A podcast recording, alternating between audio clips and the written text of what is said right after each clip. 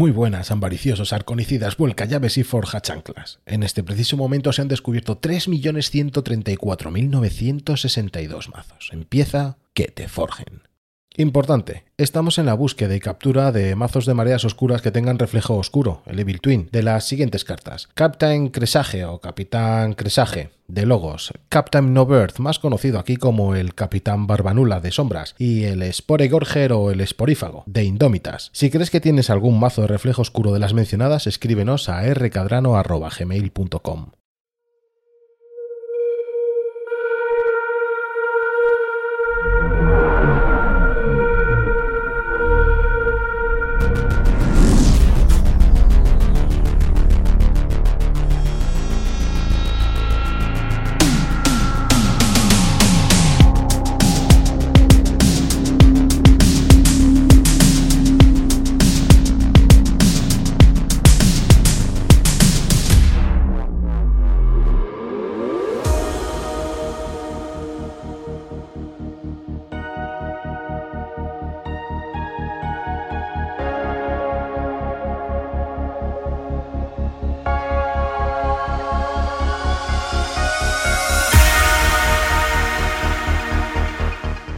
Hoy nos vamos a centrar en Richard Garfield, nacido en Nueva York en 1963. Es un profesor de matemáticas y diseñador de juegos estadounidense. Es conocido por crear juegos de cartas como Magic the Gathering, Netrunner, The Vampire the Eternal Struggle, así como el juego de mesa de Robo Rally y otros. Magic el Encuentro se destaca como su juego más exitoso, siendo acreditado como el creador del género de juegos de cartas coleccionables. Garfield diseñó su primer juego en la adolescencia y después de graduarse en matemáticas y computación en 1986 continuó sus estudios en la Universidad de Pensilvania. Durante este tiempo creó Magic the Gathering, un juego que se volvió extremadamente popular después de su lanzamiento en 1993. Richard dejó la academia para unirse a Wizard of the Coast como diseñador a tiempo completo en 1994. A lo largo de los años, Garfield ha contribuido esporádicamente a Magic, además de haber creado cartas de Magic para conmemorar eventos de su vida, como su propuesta de matrimonio y el nacimiento de sus hijos. La realidad es que Magic de Gathering nunca fue lo que él quiso que fuera. Garfield quería un juego de mazo cerrado y no uno constructor de mazos con cartas aleatorias, pero el mercado funcionaba de otra manera.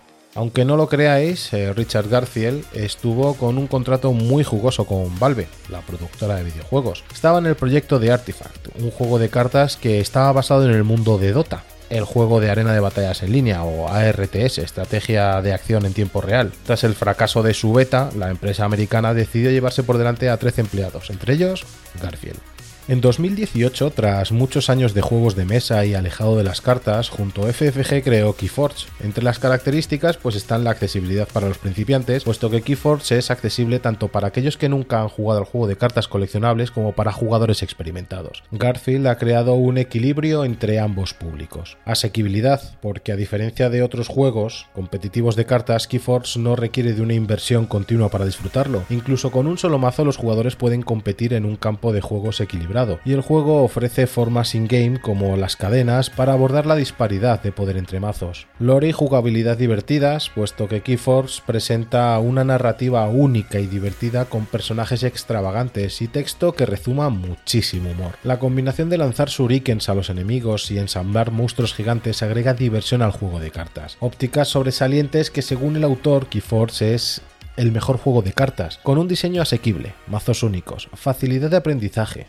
pero dificultad para dominar, sin problemas de falta de recursos y sin la práctica del net decking. Además, destaca su singularidad y disposición a ser un poco excéntrico. Este juego es ideal para los amantes de la personalización, porque aunque Keyforce no permite la personalización per se de los mazos, el autor argumenta que la verdadera personalización radica en la posibilidad de jugar con cartas del juego, incluyendo las menos poderosas. Esto contrasta con otros juegos donde la construcción de mazos a menudo se reduce para incluir cartas esenciales. También se comenta que Garfield no estaba satisfecho con el juego debido a que aparecían desventajas entre mazos, hecho que se desmintió y en el alegato se dijo que en la posibilidad de no jugar nunca mazos iguales, las habilidades y casísticas que ofrece el juego permiten multitud de prácticas, por lo que sí, pueden existir barajas de 80 SAS, pero no implica que sea ganadora frente a una baraja con 50 SAS. El SAS es una medida no oficial, que conste en acta. Hoy traemos la última actualización de GameFound, Ya van 26 actualizaciones sobre el mecenazgo para Green Reminders o recordatorios sombríos, que no suena mal, suena muchísimo peor. Pero podría ser traducido como recordatorios macabros, aunque no me gusta ninguna de las dos traducciones lógicas. El caso es que este último informativo de GameFund sobre Keyforce se ha mostrado que ya está muy avanzado en eso de la impresión con Green Reminders y que no les va a pillar el toro. Esto demuestra la teoría dicha en otros avisos. La impresión en diferentes idiomas les dio la lata. En el vídeo no solo vemos esto, cajas y sobres, también hemos conocido a Lucas, un operario de Force Fire que es la máquina procedural que se encarga de generar los decks de Keyforce. Desconocemos cómo funciona Forfire por dentro, pero por lo que hemos apreciado parece que trabaja bajo sistemas Linux y a full con las bases de datos. Como comenté en el aviso anterior, Petersen se hizo no solo con el juego, también con la infraestructura del mismo. De ahí salió Artiforge, una empresa que se dedica a la impresión de diferentes juegos, entre ellos el nuestro. Sí, el nuestro. Nosotros le damos la vida. El vídeo continúa con Chris, como si le conociera de toda la vida, dando un paseo por la fábrica presentando su impresora HP, la recubridora y por último la máquina encargada del corte. Después de estos pasos está la culpable del celo de nuestros mazos, un lector de códigos que hace las veces de detector de mazos duplicados, cosa que no entenderé porque en principio Forcefire mm, debería de no hacer mazos duplicados. Luego Petersen en el vídeo nos enseña la máquina de empaquetado en la que pone las ediciones especiales de los Nationals y termina mostrando los sobres acabados entre trabajadores cargando cajas de Green Reminders. Un vídeo corto pero entretenido y como dice Petersen, have fun and see you in the crazy ball. Esta semana será la semana del hype. ¿Qué es el hype? Esa palabra que tanto decimos. Hype es anglosajona y es la reducción de la palabra hyperbole, que traducida en lengua de Cervantes sería la hipérbole. ¿Y qué es una hipérbole? Una hipérbole es exagerar cualidades de algo o alguien para generar foco sobre ello y ganar atención. Acaba de salir Vientos de Intercambio en castellano y mucha gente que no hizo el mecenazgo, que acaba de entrar en Keyforce o lo ha retomado, va a empezar con una edición bien fresquita y con el ojo sobre ella. La novedad son sus tokens los cuales eh, una parte del sector no le hacen gracia, pero a otros no nos importan. Tenemos evento el día 1 de diciembre a las 5 y media de la tarde en Ludus Belli a de presentación de vientos de intercambio. Formato cerrado de la nueva expansión. 15 euros inscripción y reservas en el 649-507-350. Luego el día 2 de diciembre a las 10 y media de la mañana en Júpiter Alcorcón tendremos formato sellado para el mismo fin. Presentación de vientos de intercambio. Reservas a través del teléfono 680-705-356. También 15 euros de inscripción. En ambos casos podréis solicitar más información en comunidadkfe.gmail.com. Y una nueva incorporación a la promoción del juego viene por tres Miples en Tres Cantos. Nueva zona, nuevos jugadores. También el sábado 2 de diciembre a las 5 de la tarde, Tres Miples organiza un sellado de vientos de intercambio. Máximo 32 jugadores. Precio 15 euros. General 13 euros socios. El premio será un mazo de vientos. La participación será de otro mazo de vientos. 2 euros de cada inscripción se destinará a vales de tienda y sorteo sorpresa. Inscríbete directamente en la tienda o a través de eventos 3miples.es. 3 en número. m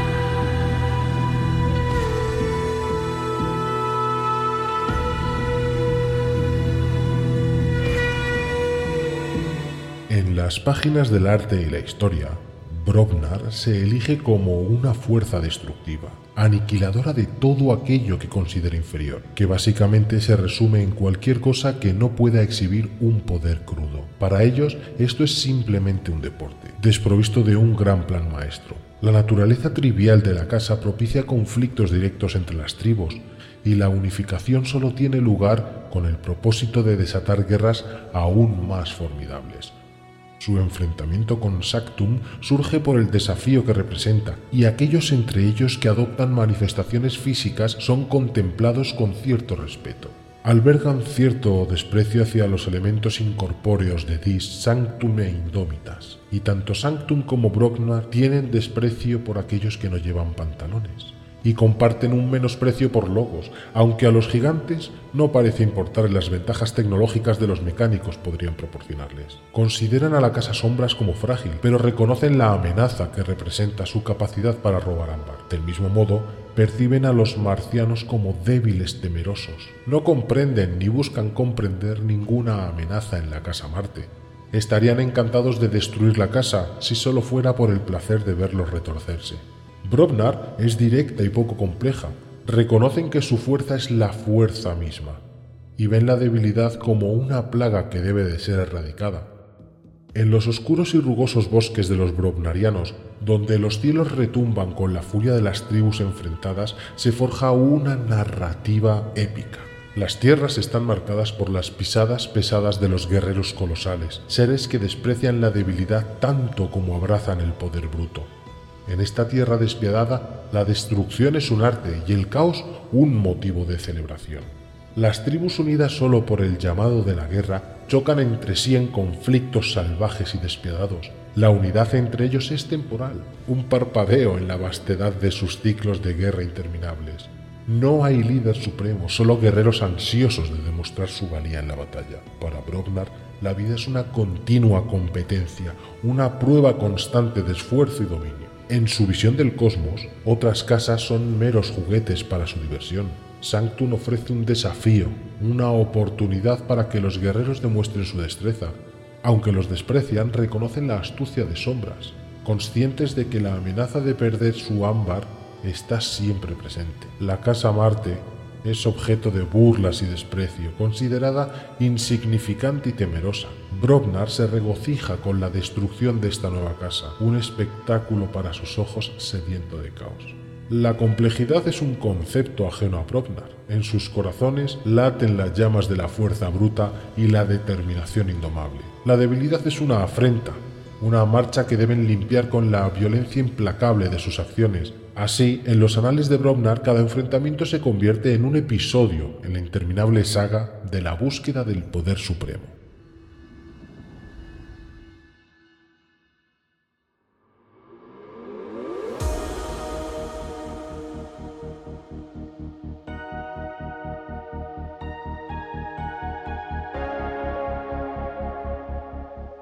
Aprovechando que Vientos de Intercambio acaba de salir, vamos a ver cómo se juegan los tokens. Lo primero, ¿Qué es un token? Un token es una criatura designada a un arconte que podrá multiplicarse gracias a los vientos multiformes de los biomas del crisol y genera pues copias suyas. Esto significa que para soportarse en el juego necesitará una capa con la que mantenerse desplegado. Para ello usaremos las cartas de nuestra baraja. Cada vez que un token entra en juego, por el motivo que sea, hay que coger una carta de nuestra pila, ponerla boca abajo en la mesa. Esto indicará que es una criatura token. Podrás ponerle cualquier moñez encima, si quieres darle más epicidad, desde una copia de la carta del token hasta una rodaja de salchichón o un marine espacial del capítulo Butanitos del Emperador con una armadura MK4. Una vez que un token sale del juego, por el motivo que sea, la carta que le da el soporte se lleva a la pila de descarte. Y si has usado salchichón, te habrán matado la criatura, pero tú acabarás con tu hambre o tu ansiedad. Y si tengo que crear un token pero no me quedan cartas en el mazo, pues entonces no podrás generar criaturas token. Robar es una teoría sencilla, su mecánica no reviste mayor problema, pero a la hora de ejecutar la práctica todos cometemos errores. Cuando en la partida tienes artefactos, acciones, criaturas o mejoras que te indican descartar, archivar, poner en la mesa u otras desde tu mazo directamente, al hacerlo es sencillo. Ahora bien, ¿qué pasa si no tienes cartas? Cuando tienes que robar y no hay cartas, recoges tu pila de descartes, la barajas y la pones boca abajo para continuar el juego. Aquí es donde vienen los errores al jugar.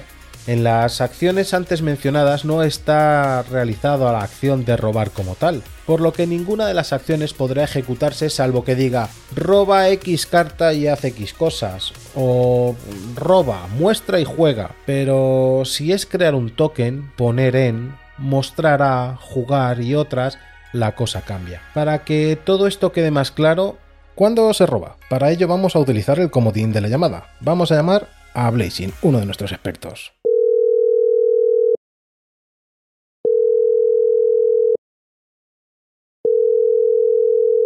Ah, sí, dígame. ¿Blazing? Sí. Hola, mira, soy el ambaricioso peinador. Era por utilizar el comodín del sabio. ¿Cuándo consideras que se puede robar o cuándo se considera que es robar? Ha llamado el sitio adecuado. Un momento. Tú, sí, tú, sujeta el cubata. Vale. Si la carta no va a tu mano, no es robar. ¿Algo más? No, creo que ha quedado claro. Hasta luego. Hasta luego.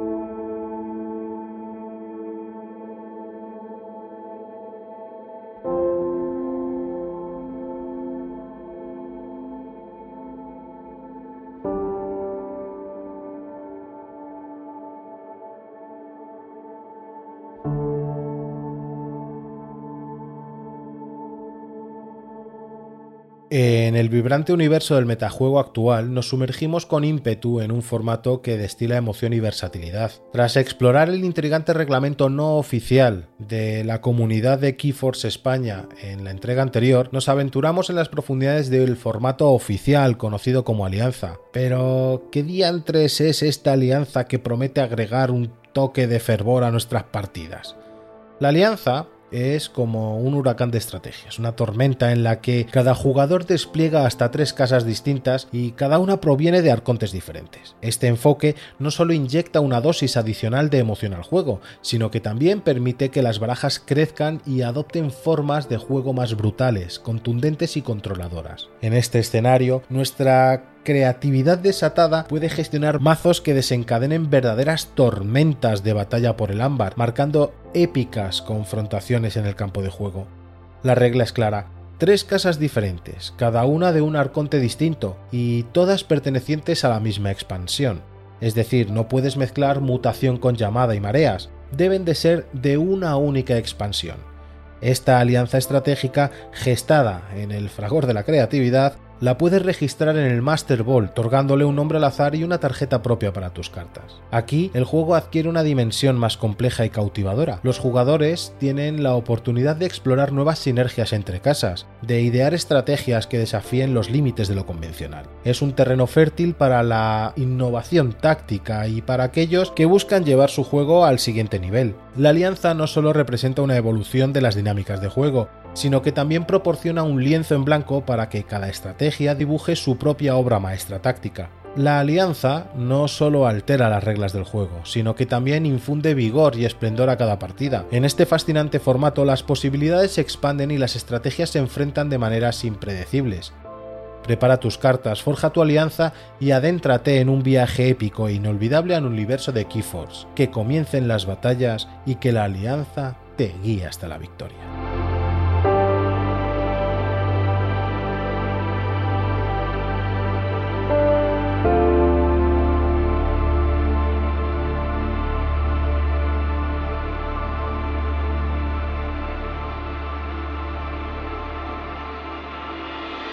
Me gustaría despedirme agradeciendo a JR, Blazing, su voz y aportación. No sé si sabéis, pero JR es el gestor o el regente o el editor de Imperial Archons Hispania, un blog de Keyforce que merece la pena tener en vuestros favoritos. A Eduardo por cada letra, idea, imagen y compromiso que me ha dado. Al equipo interno con el que siempre aprendo cosas nuevas y no solo del juego. Javier, José y Martín, vosotros hacéis posible muchas veces esto. Al resto, gracias por estar al otro lado, por el feedback, por el apoyo. Para preguntas, dudas, aportaciones o amenazas de muerte podéis encontrarme en rcadrano.gmail.com. Ahora, juega o que te forje.